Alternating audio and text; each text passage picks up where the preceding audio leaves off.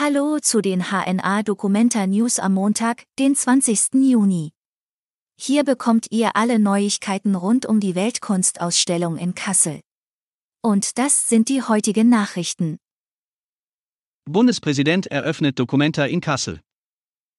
Die Documenta 15 in Kassel hat begonnen. Bundespräsident Frank-Walter Steinmeier war am Samstag zur Eröffnung der 100-tägigen Weltkunstausstellung zu Gast. Sein Kommen war bis kurz vor dem Wochenende ungewiss. Grund waren die Antisemitismusvorwürfe gegen die Dokumentarmacher.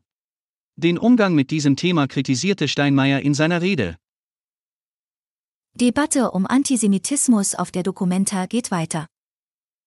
Mehrere Demos sorgten beim Dokumenta-Auftakt in Kassel für Aufsehen. Das Bündnis, das die Antisemitismusdebatte entfacht hatte, demonstrierte ebenso wie Palästinenser. Dabei kam es auch zu einer kuriosen Verwechslung.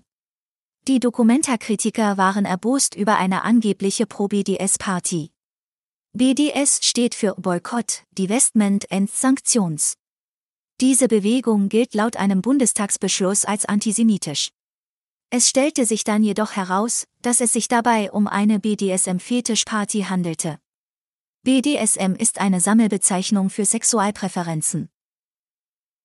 Protest von Radfahrern in Kassel zum Dokumentarauftakt. Die Dokumentareröffnung wurde auch von einem Radfahraktion begleitet.